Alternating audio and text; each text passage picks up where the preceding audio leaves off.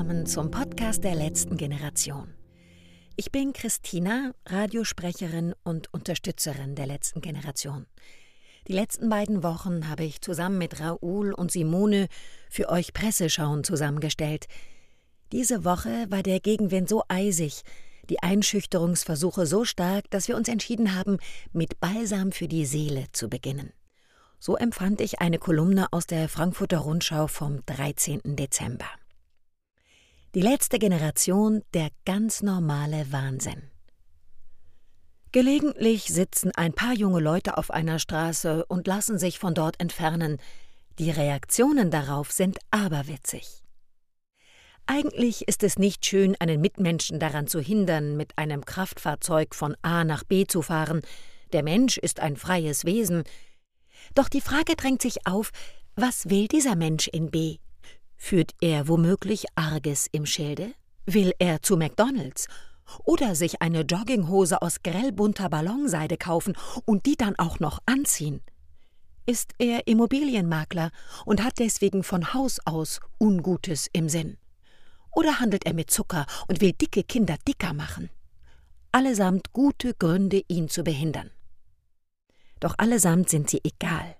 Denn selbst wenn der Mitmensch aus redlicher Motivation nach B möchte, etwa im Taumel eines Verliebtseins, getrieben vom Durst auf ein kühles Bier oder weil er am Bahndamm Brombeeren pflücken möchte, auch egal, denn einige junge Leute haben erkannt, dass es in Deutschland offenbar nur eine verlässliche Möglichkeit gibt, das Volk wachzurütteln, es an einer Fahrt mit dem Auto zu hindern.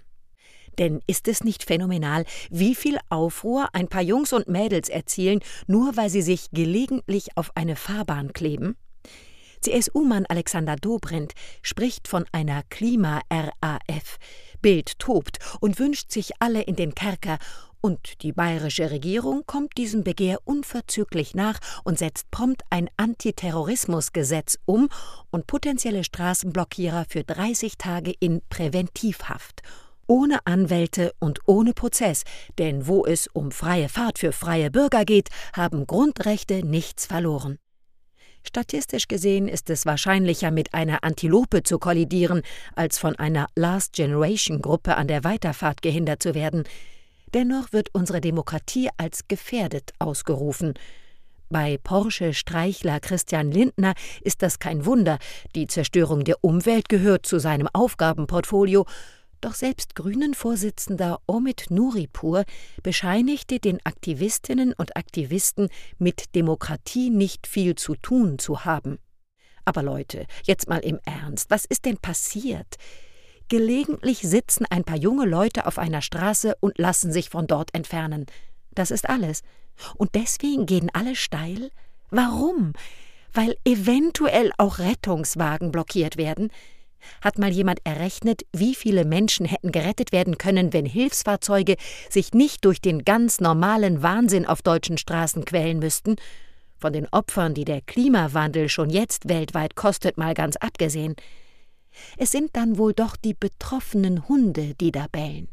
Autofahrende, die genau wissen, wie schwachsinnig es ist, immer eine Tonne Metall mit sich zu führen Politisch Entscheidende, die genau wissen, wie armselig es ist, nicht mal Tempo 130 auf Autobahnen durchsetzen zu können und dass sie damit jegliches Recht auf die ernsthafte Absicht verwirken, der Klimakatastrophe entgegenzuwirken.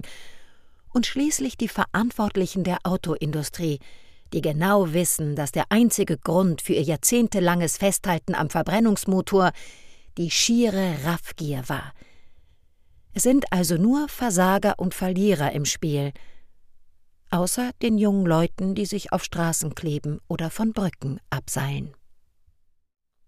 Das tut gut zu hören, oder? Und auch dieser Kommentar aus der Taz ist mit seiner Meinung eher bei UNO-Generalsekretär Guterres als bei unseren deutschen SpitzenpolitikerInnen. Letzte Generation und Reichsbürger, die staatsgläubigen Klimaaktivisten. Die letzte Generation nimmt buchstäblich ernst, was Gesetzeslage ist. Damit stellt sie die Politik bloß, die darauf panisch und absurd reagiert. Es war von verquerer Symbolik. Auf die Razzia gegen die Reichsbürger folgte eine Razzia gegen Klimaaktivisten der letzten Generation. Diese Ereigniskette insinuiert, dass von rechts und links Terror gegen den Staat droht. Tatsächlich ist es jedoch genau andersherum. Niemand ist so staatsgläubig wie die letzte Generation. Die Aktivisten wollen die Regierung zwingen, ihre eigenen Gesetze ernst zu nehmen.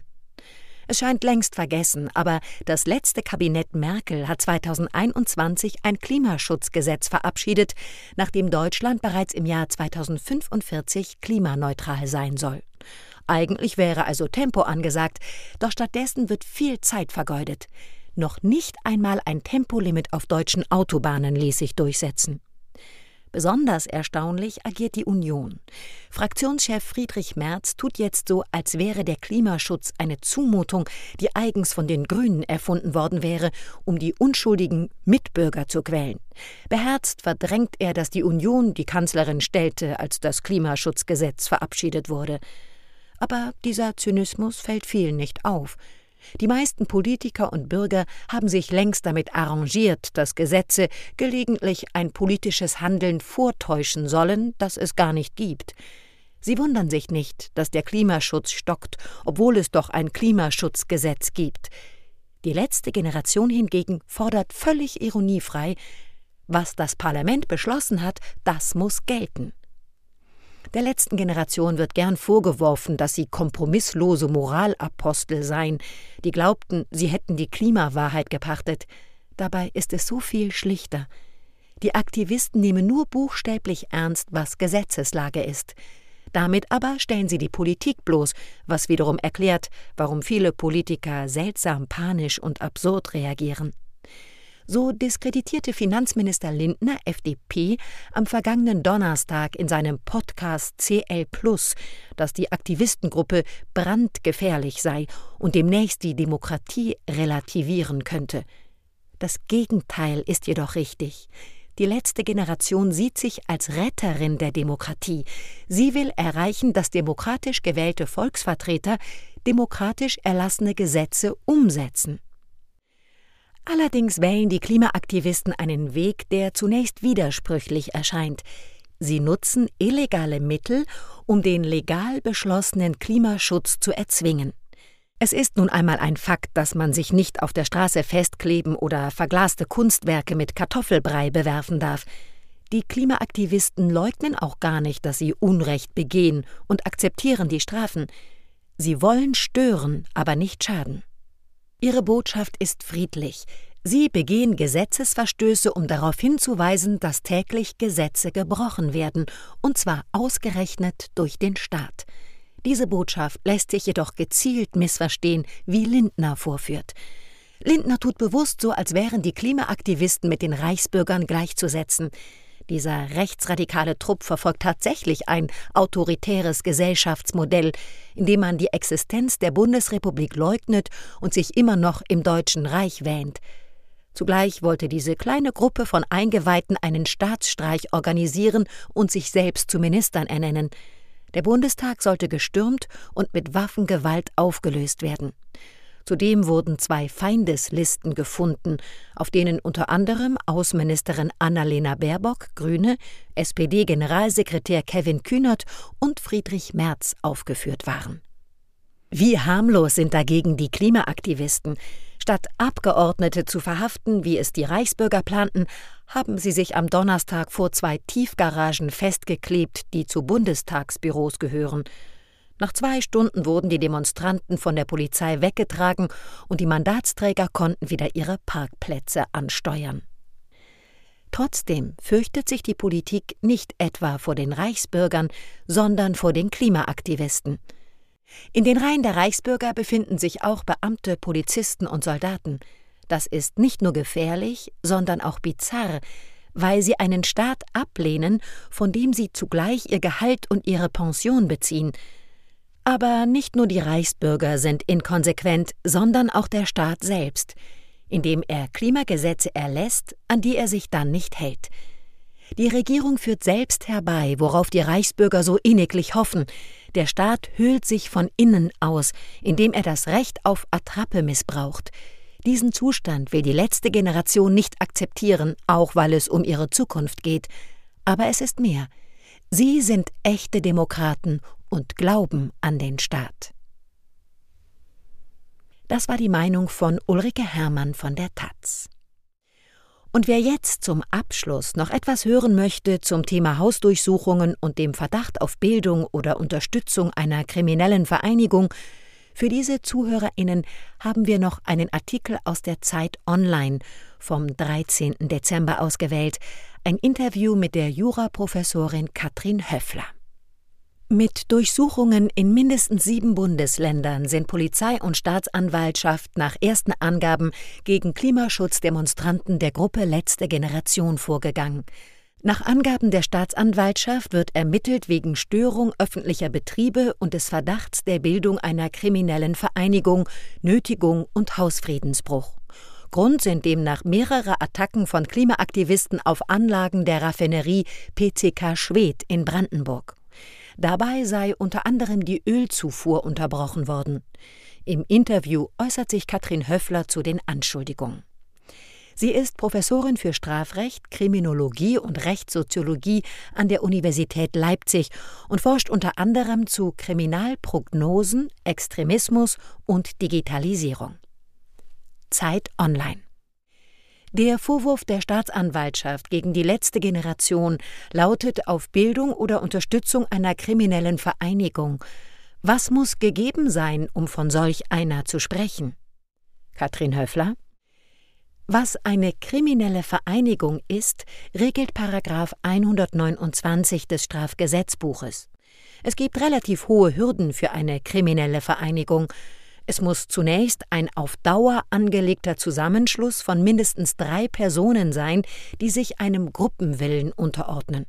Und der Zweck der Vereinigung muss das verbindlich festgelegte Ziel sein, erhebliche Straftaten zu begehen.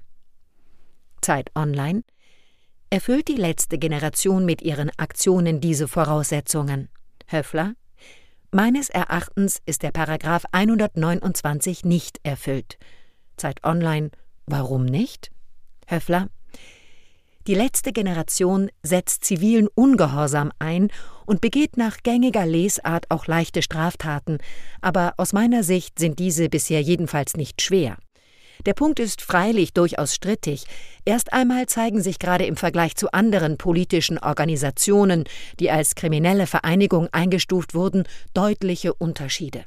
Da waren etwa die rechtsextremistische Musikgruppe Lanza und die Freie Kameradschaft Dresden und eine linksextremistische Gruppe, deren Zweck es war, Brandanschläge zu begehen. Weitere typische Fälle sind Drogenkartelle und die Mafia. Das Ziel der letzten Generation ist es, den Staat zu einer sinnvollen Klimapolitik zu bringen. Dahinter steckt keine rechts- oder linksextreme Gesinnung und auch keine gravierenden Taten, die sogar das Leben anderer bedrohen. Die Taten sollen einem anerkannten Ziel dienen, dem Klimaschutz. Von den vorher genannten Zusammenschlüssen unterscheidet sich die letzte Generation also deutlich. Zeit Online Gab es in der Vergangenheit vergleichbare Fälle? Höffler in den 70er Jahren wurde vom Bundesgerichtshof eine Gruppe von Hausbesetzern als kriminelle Vereinigung eingestuft, die gegen Fehlentwicklungen im Wohnungsbau, gegen die Höhe der Mieten und die Wohnungsknappheit demonstrierte. Das wurde indes oft als zu weitgehend eingeordnet und später auch vom BGH eingegrenzt. Zwar vor allem mit Blick auf einen in solchen Fällen häufig zu geringen Organisationsgrad, aber das macht den Punkt schon deutlich. Eigentlich geht es um mehr als die klassische Kleinkriminalität, um die sich bisher jedenfalls auch die letzte Generation im Schwerpunkt dreht. Nötigung, gegebenenfalls Sachbeschädigung. Ob mit dem Fall in Schwedt, mit dem Eingriff in zivile Infrastruktur eine andere Kategorie erreicht ist, lässt sich noch nicht abschließend bewerten. Zeit Online welche Ziele verfolgen die Behörden dann mit der Einstufung als möglicher kriminellen Vereinigung? Höffler? Ich glaube, der Staat will zeigen, welche Ermittlungsinstrumente ihm noch zur Verfügung stehen. Das sollen die Aktivistinnen und Aktivisten auch spüren. Zeit Online. Halten Sie das Vorgehen denn für angemessen? Höffler. Wenn Durchsuchungen erforderlich sind, um Beweise für Verfahren sicherzustellen, dann ist das von der Strafprozessordnung gedeckt. Aber es ist schon fraglich, ob man nicht parallel stärker den inhaltlichen Diskurs ausmachen könnte und auch sollte. Gerade wird vor allem über die Blockaden gesprochen, die Innenminister tagen. Warum tagen eigentlich nicht die Verkehrs-, Umwelt- und Wirtschaftsminister, um eine bessere Klimapolitik zu schmieden? Mit dieser berechtigten Frage von Katrin Höffler endet unsere Presseschau und damit dieser Podcast der letzten Generation. Vielen Dank fürs Zuhören, sagt Christina Pucciata.